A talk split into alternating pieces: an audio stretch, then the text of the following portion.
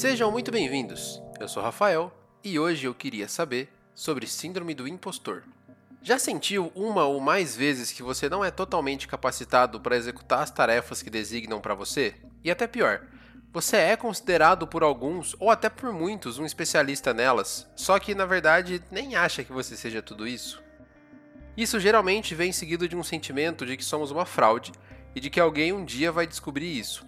A nossa máscara vai cair e aí é o nosso fim. Se você sente isso com frequência, você provavelmente está familiarizado com a síndrome do impostor. Vale fazer duas ressalvas aqui antes de começar. A primeira delas é que a síndrome do impostor não é oficialmente reconhecida pelos órgãos de saúde. Nós vamos aprofundar nesse assunto já já. E ela também já tem sido estudada por diferentes órgãos competentes nesse assunto. A outra ressalva é que existe uma síndrome chamada Síndrome de Capgras, na qual a pessoa acometida acredita que alguém próximo, como o cônjuge, foi substituído por um impostor idêntico, o que é bem diferente do tema que a gente vai tratar aqui hoje. Ressalvas feitas, vamos falar um pouco sobre a tão falada Síndrome do Impostor. Segundo a psicóloga britânica Rachel Buchan, ela consiste em uma crença interior de que você não é bom o suficiente ou não pertence. A psicóloga ainda diz que ela pode agir por diferentes fatores, e pode afetar qualquer pessoa em qualquer instância, seja no, no trabalho, por exemplo, ou simplesmente no convívio social. Muitas vezes, podemos achar que somos impostores porque a sociedade impôs para as pessoas do nosso grupo social que nosso lugar não é nas elites. Esse foi o exemplo que a ex-primeira-dama estadunidense Michelle Obama deu em um discurso onde abordou o assunto no Reino Unido. Na ocasião, ela falou sobre a presença de negros e pobres em universidades de ponta, que geralmente sofrem de síndrome do impostor por preconceito dos colegas. Aliás, no episódio 4 desse podcast, nós falamos um pouco sobre o efeito Dunning-Kruger. Se você não ouviu, e eu recomendo que você ouça, o resumo é um efeito que diz que quanto menos a pessoa sabe de algo, mais ela tem a impressão de que sabe daquilo. O efeito do impostor acontece de maneira contrária Quanto mais você sabe de algo, mais propenso a se sentir um impostor você está.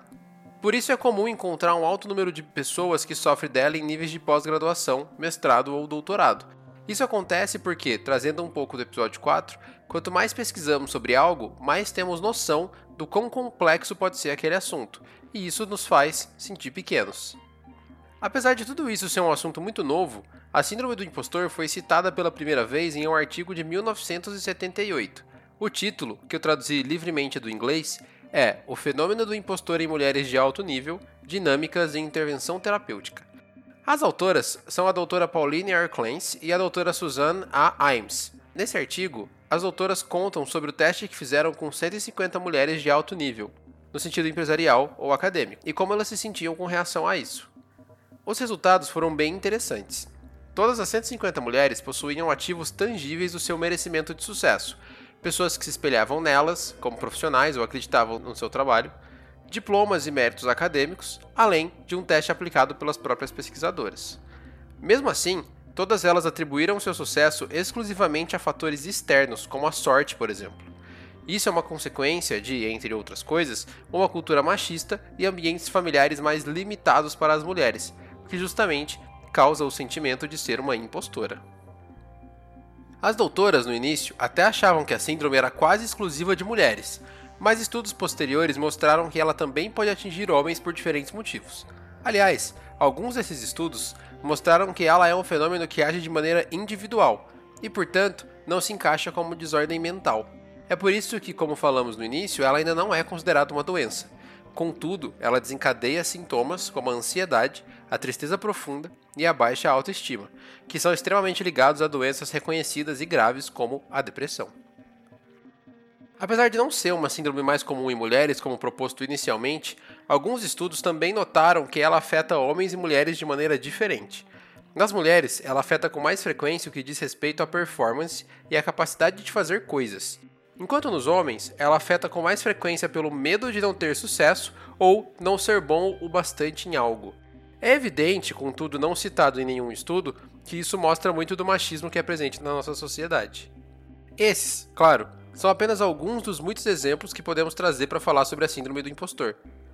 Se você tem se identificado com tudo até aqui, eu já te acalmo. Não é verdade, você é sim muito competente.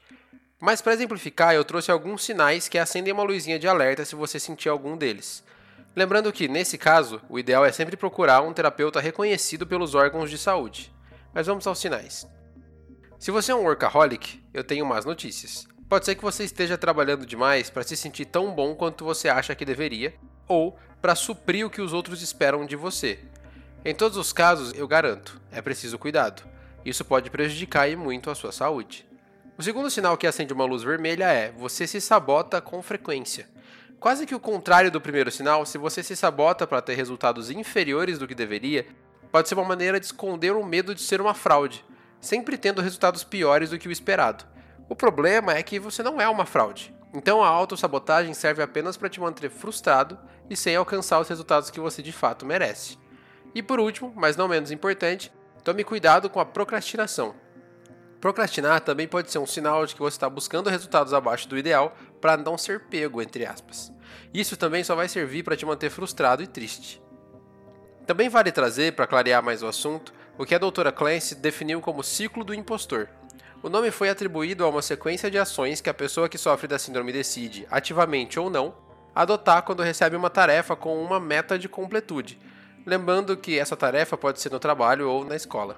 Primeiro, é recebido o estímulo de um trabalho, qual o indivíduo pode responder de duas formas diferentes, ou por superpreparação ou por procrastinação.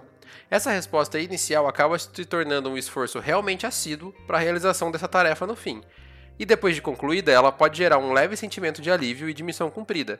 Essa entrega pode até gerar feedbacks positivos, mas eles serão ouvidos e descartados. Se a resposta foi a superpreparação, o entendimento do sucesso é como uma recompensa de trabalho duro. E se a resposta for procrastinação, o entendimento é de que foi sorte.